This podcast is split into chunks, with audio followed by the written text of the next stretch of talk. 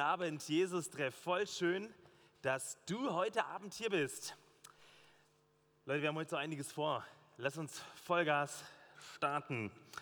Ich weiß nicht, wie es dir geht. Ich habe eigentlich einen Optimalzustand in meinem Leben. Und der heißt im Flow sein. Kennst du das?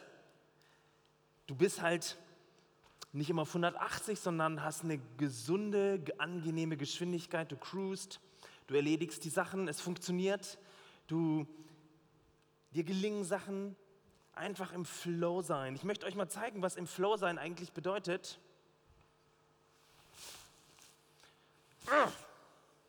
So, jetzt haben wir es.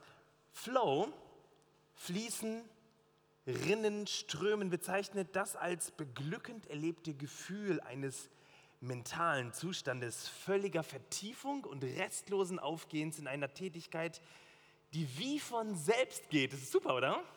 Wer von euch hätte Lust, im Flow zu sein? Hand hoch. Ich glaube alle, oder? Das ist echt, finde ich, erstrebenswert. Und wisst ihr, was diesem Flow zutiefst stört?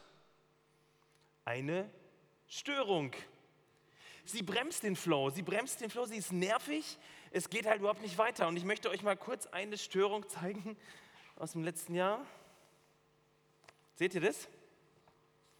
Eine, ich sage nur eine von etlichen Störungen bei Unity Media. Anstatt weiterzumachen, habe ich mich auf die Fehlersuche begeben. Diverse Anrufe bei Unity Media, nichts gebracht. Und dann habe ich dieses hoffnungsvolle Störungsdiagramm gefunden. Alles rot, halb Europa gefühlt. Warten, kein Flow. Eine andere Störung, auch im letzten Jahr. Liebe Eltern, ein Kind ist ein Scharlach erkrankt. Scharlach im Kindergarten. Und daheim hockt eine Schwangere. Der Flow kommt sofort zum Erliegen in wenigen Sekunden wird aus dem Flow eine Angst. Ups, hat sich meine Frau angesteckt? Ist das schlimm für das Baby? Eine Störung. Ich bin sicher, du kennst Störungen. Ich möchte euch heute eine Störung vorstellen, die kennt ihr alle. Es ist vielleicht die krasseste und größtmöglichste Störung in unserem System überhaupt. Seit 2000 Jahren können wir diese Störung kaum begreifen. Eine Störung für Politiker und die oberen 10.000 dieser Welt, eine Störung aller Geistlichen und Theologen dieser Welt, eine Störung aller Gottesbilder, die wir uns ja so mühsam aufgebaut haben. Oder kurz in einem Wort, passend zur Kesselkirche, Karfreitag. Karfreitag im Januar diesmal. Trotz dieses krassen Themas wünsche ich dir heute, dass du einen Blickwechsel erlebst heute Abend, in diesem, gerade in diesem wirklich ganz harten Text und Jesus überraschend neu erlebst.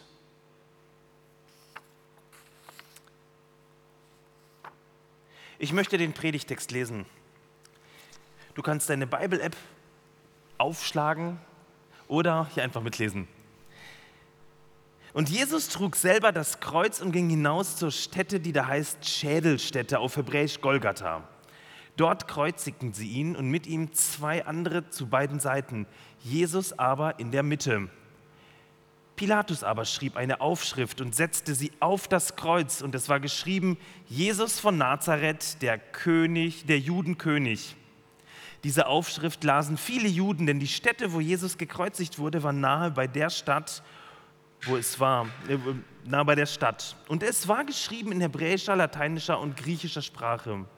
Da sprachen die Hohepriester der Juden zu Pilatus, schreibe nicht der Judenkönig, sondern dass er gesagt hat, ich bin der Judenkönig.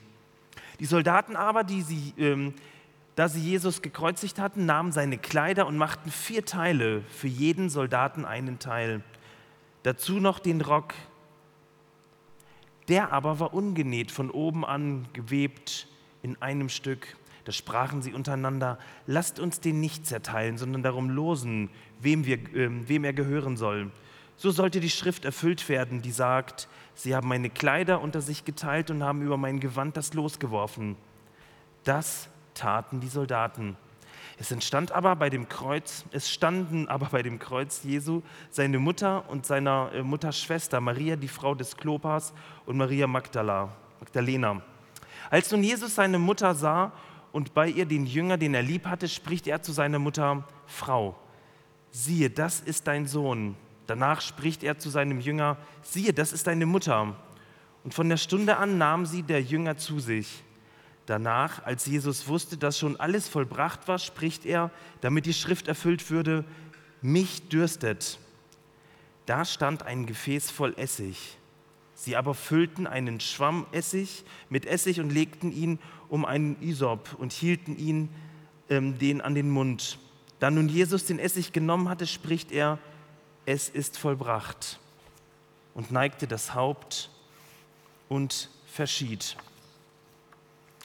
Leute, wie geht man mit so einem Predigtext um? Wie geht man mit so einem Predigtext um? Ähm, am besten interaktiv. Mit euch, gemeinsam. Dazu brauche ich am Anfang erstmal drei Freiwillige.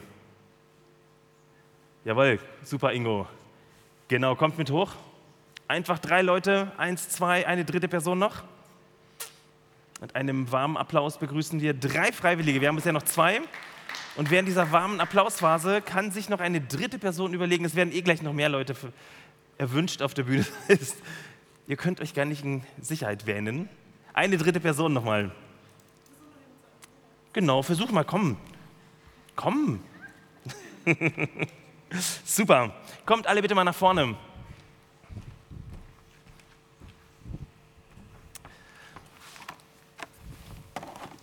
So, wir stellen uns mal schön hierher. Pilatus, bitte. Du bekommst das Schwert und du bekommst das Schwert. Und ihr guckt in diese Richtung. Und zwar ein bisschen hier vorne so in diese Richtung gucken, okay? Super. Leute, das sind die Mächtigen, die Mächtigen dieser Welt. Es gibt jemanden, immer jemanden, der Macht hat. Und zwar in jeder Situation. Systeme können Macht ausüben, einzelne Herrscher oder Gruppen und wisst ihr, wo man diese Leute in der Regel findet? Oben, also hier auf der Bühne zum Beispiel, aber ganz oben in unserer Gesellschaft. Cäsar, er kam, sah und siegte und hat allen Herrschern, Imperatoren in Rom seinen Namen verliehen. Kaiser kommt von Cäsar. Der Kaiser war in Rom der Gottmensch mit unermesslicher Macht auf Erden. Schaut euch mal dieses krasse Reich an. Seht ihr das? Von England bis Spanien, von Marokko nach Ägypten, von Israel über den Irak bis nach Aserbaidschan. Ein Reich, ein Herrscher, ein Kaiser in Rom. Und ganz unten rechts in der Provinz Juda oder Judäa Pilatus als der Statthalter, als der Vertreter vom Kaiser aus Rom. Das ist Pilatus. Genauso. Und hier haben wir die Schergen von Pilatus, die seine Macht ausüben, zwei Soldaten mit Schwertern. Was tun nämlich Mächtige? Sie sichern und verteidigen ihre Macht und bauen sie natürlich aus. Und wie tun sie es? Genauso. Mit denen da, mit Schwertern, mit Militär, mit Gewalt, mit Macht. Absolut erbarmungslos. Und wer stand dieser Macht diesen Besatzern in Israel gegenüber? Die religiöse Macht. Die frommen religiösen Macher Israels. Religion muss nämlich organisiert werden. Sie braucht für die Praxis richtig coole Leute, die da Bestimmer spielen, die für die klaren Regeln sorgen, die diese Regeln umsetzen, die dafür sorgen, dass es einen einzigen Ort in Israel gibt, in dem das Ganze funktioniert, und zwar im Tempel. Es braucht Leute, die dafür sorgen, dass alles richtig läuft. Und das waren diese hohen Priester, die Sadduzäer und Pharisäer. Das waren die Big Player, die mitgemischt haben. Ich brauche drei Freiwillige, drei Freiwillige wieder. Drei Freiwillige, die einmal in ihrem Leben Kirchengesetzgötter oder religiöse Rechthaber wären. Nur heute. Deine Chance. Jetzt unter einem wunderbaren Applaus brauche ich drei Freiwillige. Kommt ihr nach vorne?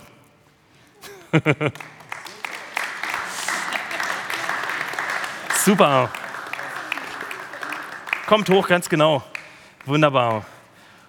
Um die Vollzahl 3 zu erlangen, brauchen wir noch eine dritte Person. Und ich finde, bisher haben es die Leute in den ersten Reihen super gemacht, aber jawohl, jemand aus der dritten Reihe. Applaus.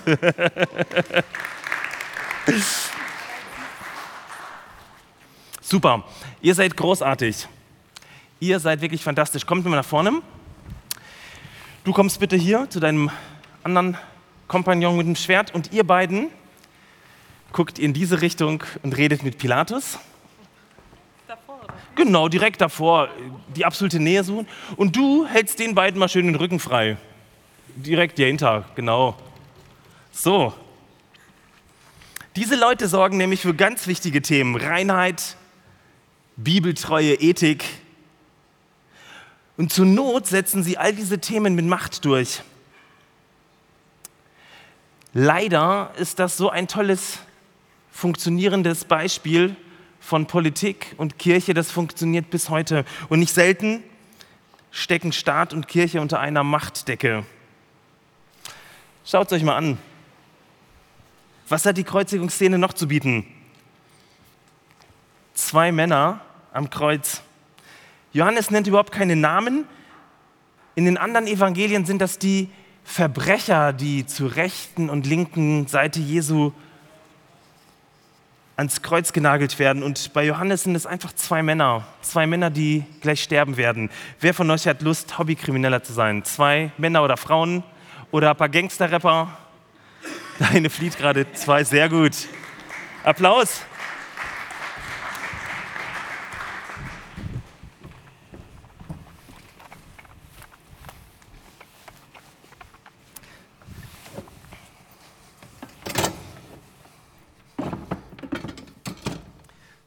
Sehr schön. Wir machen das richtig toll. Guck mal, wir machen das hier mit den Stühlen davor. Vorsicht. Ich muss die Wache noch mal kurz wegschieben. Ja, du, genau hier. Halte das Schwert schön hoch so. Bitte einmal zur rechten und zur linken. Unsere Hobbykriminellen. Bitte. Sehr gut. Schaut euch das mal an. Die Szene füllt sich langsam, ne? Aber es gibt noch eine Sache in der Kreuzigungsgeschichte und zwar ein Familiendrama. Maria, die Mutter Jesu, muss zusehen, wie sein Sohn, wie ihr Sohn verurteilt wird und völlig zu Unrecht verurteilt. Wer wird für sie sorgen? Hast du das mal je gelesen, dass Mütter, Witwen, wahrscheinlich war Maria eine Witwe, völlig mittellos war in so einer Zeit? Ein richtiges Familiendrama das Ende einer Familie und der Beginn von richtig großem Leid, existenziellem Leid. Das ist schon komisch, die Familie als kleinste gesellschaftliche Gruppe leidet zuerst unter Unrecht und Machtmissbrauch, unter sozialen und politischen Missverhältnissen.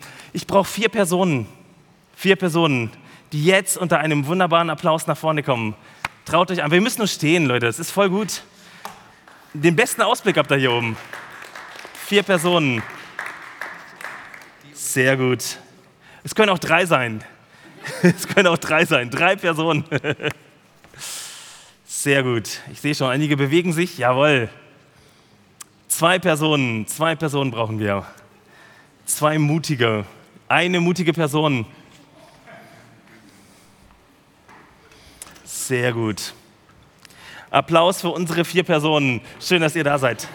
Ihr seid die Familie Maria, der Lieblingsjünger, und ihr schaut weinend in die Richtung. Immer so, hm, okay? Weinen, kann man da vorne stellen. Kannst du ein bisschen auf die Seite kommen? Das wäre super. Ich tue das mal zur Seite. Genau so. Perfekt. Guck dir das mal an. Nicht ins Mikro singen. So. Und wisst ihr, was noch so krass ist an diesem Text? Da gibt es noch eine ganz andere Gruppe. Wir überlesen sie meistens ganz schnell.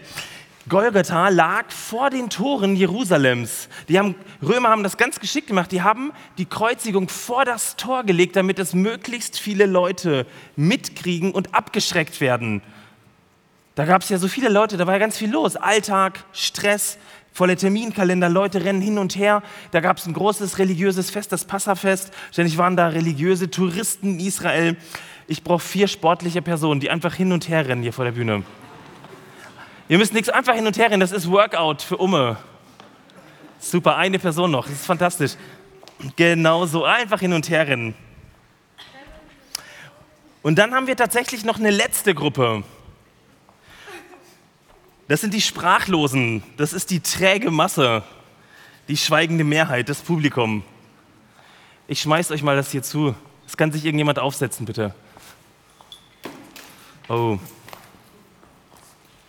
Schaut euch mal dieses Kreuzigungsgeschehen an. Bitte die Schwerter ein bisschen zücken in die Richtung. Da, genau so. Schaut euch das doch mal an. Sämtliche Lebensbereiche, die ihr seht. Politik, Religion, Familie, Alltag und vielleicht noch all der Rest, der uns ausmacht.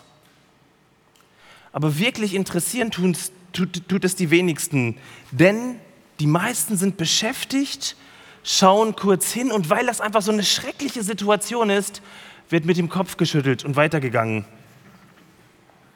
Ich möchte euch ein Zitat mitgeben heute Abend von Shakespeare. Die Welt, die ganze Welt ist Bühne und alle Frauen und Männer bloße Spieler. Die ganze Welt ist Bühne und alle Frauen und Männer bloße Spieler. Eine Bühne mit ganz vielen Tragödien, mit viel Schmerz, mit viel Gewalt, in allen Regimen, in allen Religionen weltweit.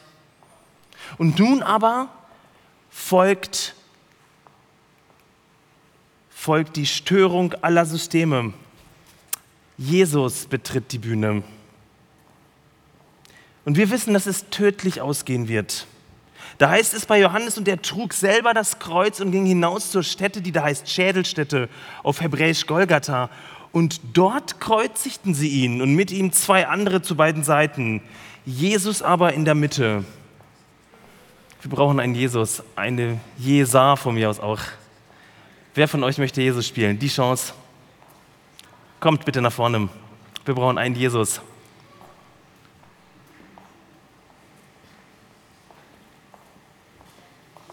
Super, vielen Dank.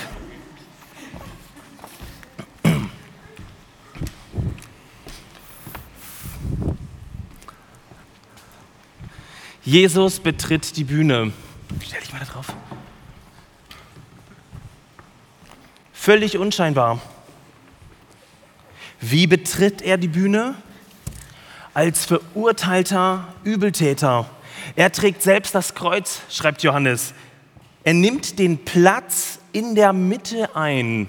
Wisst ihr, wenn antike Leser sowas hören oder lesen, dann wissen die ziemlich genau, was, der Platz in der Mitte, der gehörte immer dem König. Das, was sie hören oder lesen, entsprach nicht dieser grausamen Situation, die sie davor gefunden haben.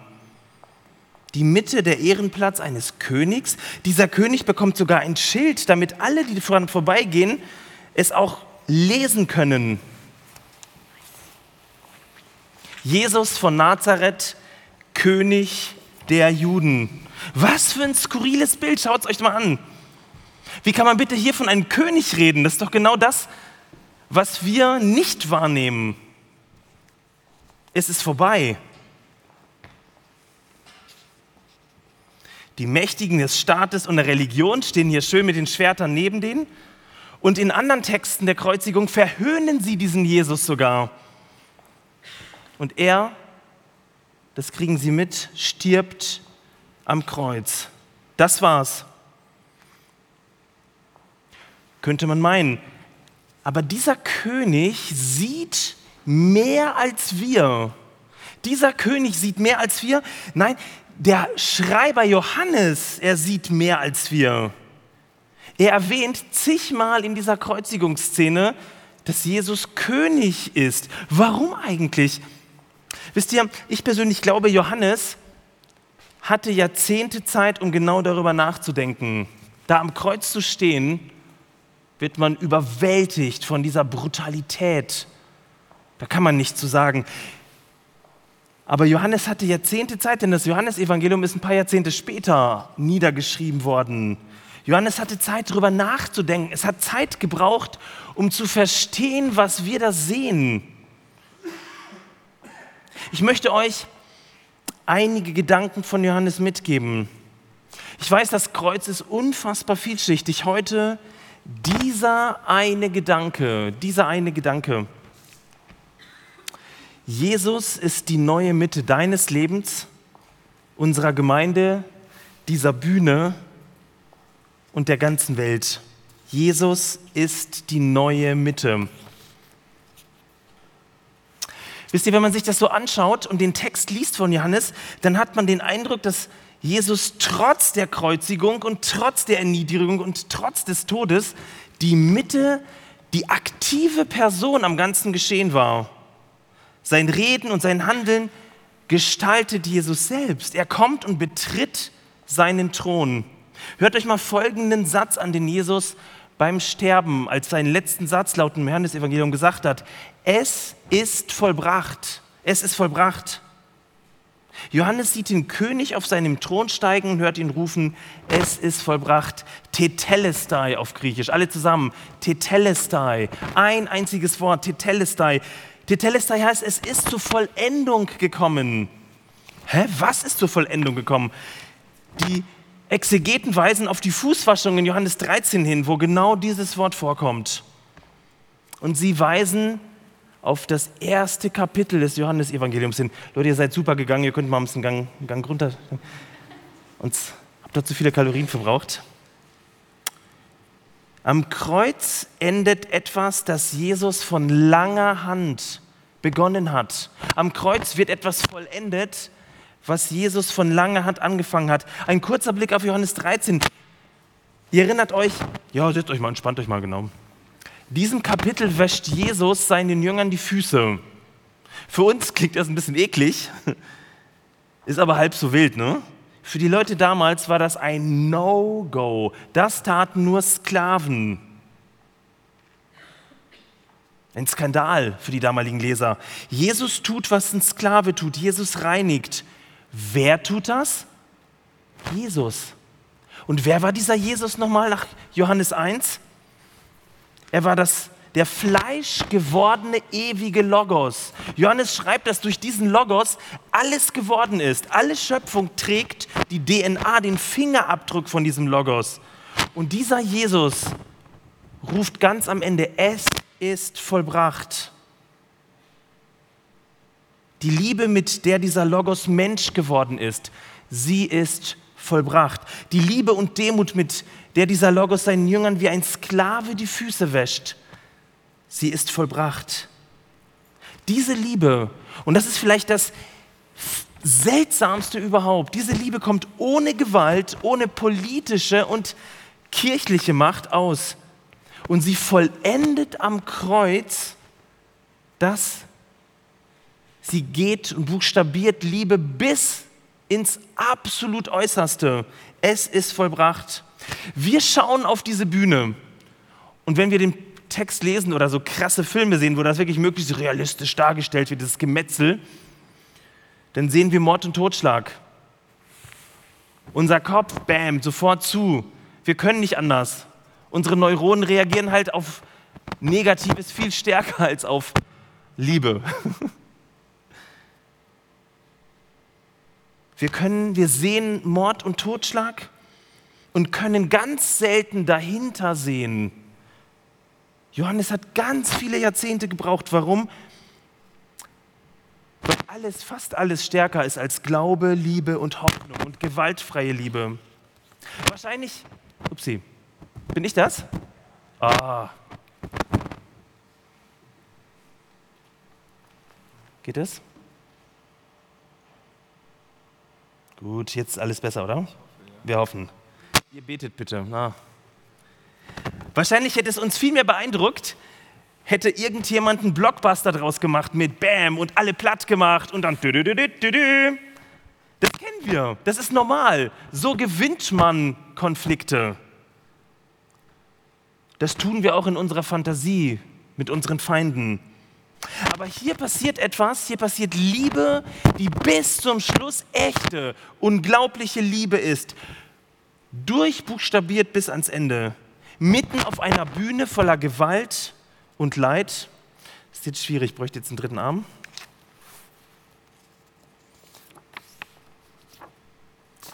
Jesus aber sagt, es ist vollbracht. Es ist vollbracht. Ein für allemal. Eine neue Mitte. Und ihr seht, in dieser Erzählung bekommt das ganze Bild eine absolut neue Mitte. Nicht mehr Pilatus, nicht mehr die religiösen Oberen, nicht mehr die Schwertträger, sondern dieser Jesus nimmt ganz schweigend und still einen Raum ein, von dem wir gar nicht wussten, dass es ihn gibt. Und ich möchte jetzt allen anderen Danke sagen. Die Jesus bleibt allein auf der Bühne. Die anderen dürfen sich entspannt hinsetzen. Danke euch allen, ihr wart super. Kannst dich hinsetzen. Jesus, setz dich. Diese neue Mitte. Und ich möchte mit euch, weil das wirklich so krass ist, eine Übung machen. Weil unser Kopf immer Purzelbäume schlägt wenn, es in, wenn er in Stresssituationen ist und wir tatsächlich das einüben müssen, dass dieser Jesus bis in die äußersten Situationen dieser Welt die neue Mitte ist. Ich möchte euch einladen, euch erstmal wirklich zu beruhigen, euch entspannt hinzusetzen.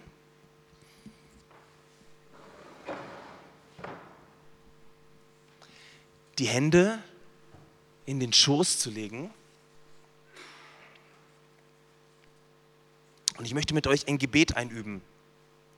Und ich hoffe, dass, oder ich wünsche mir sehr, dass dieses Gebet für euch wie das Atmen zu einem ganz alltäglichen Gebet wird, weil es uns hilft, diese neue Mitte Jesu in die krassesten Konflikte, in die Auseinandersetzungen unseres Lebens hineinzubringen, auch in den ganz normalen Alltag. Ich möchte dich einladen, dass du erstmal ganz gleichmäßig einatmest. Tief einatmen. Das ist schon mal ganz gut. Ihr macht das fantastisch. Mach dir bewusst, in welcher Lebenssituation du gerade steckst.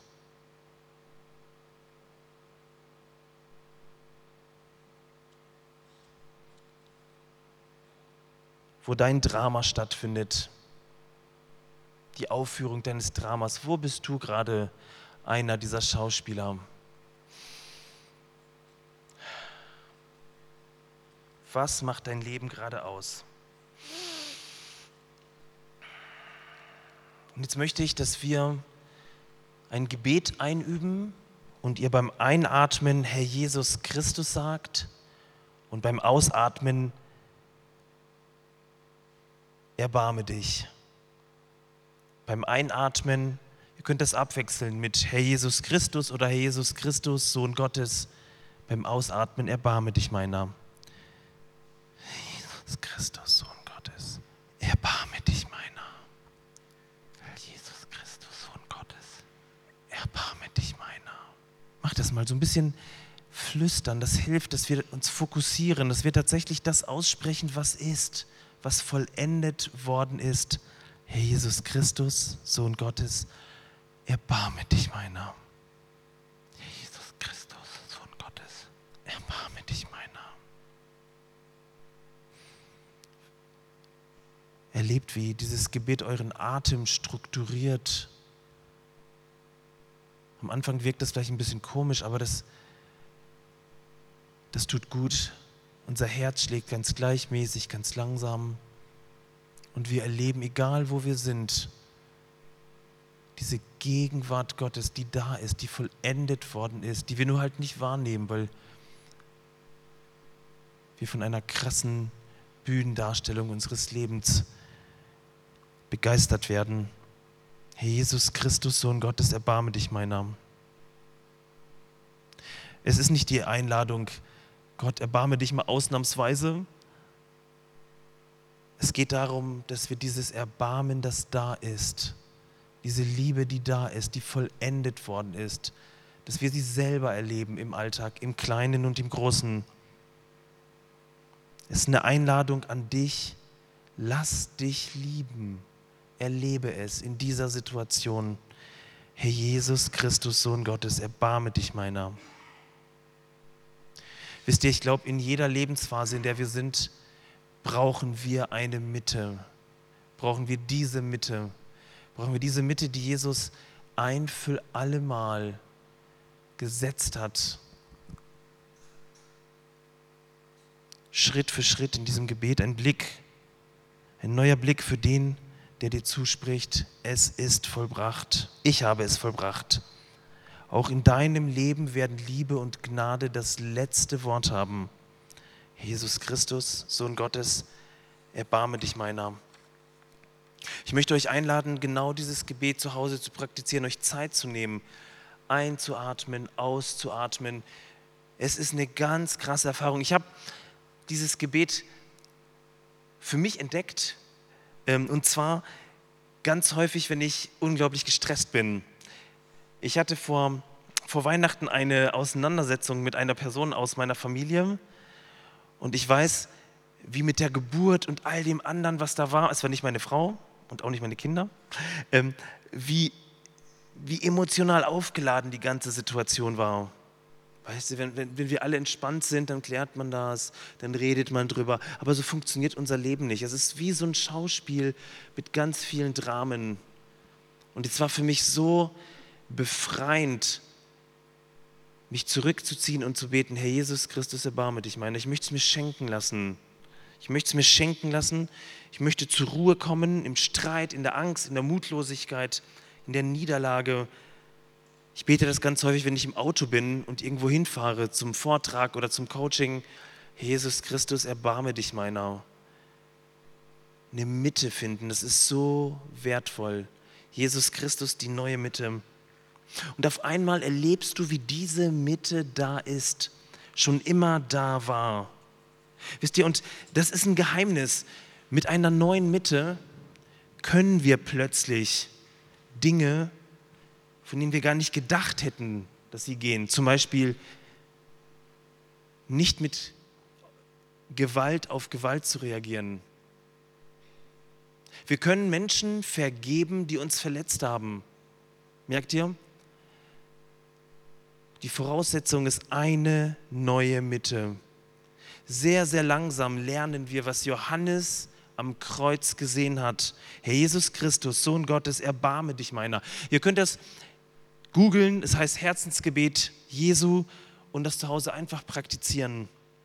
Ich möchte euch zum Schluss noch einen Ausblick geben, wie diese sanfte neue Mitte, wie sie ganz große, gesellschaftlich riesengroße Kreise zieht.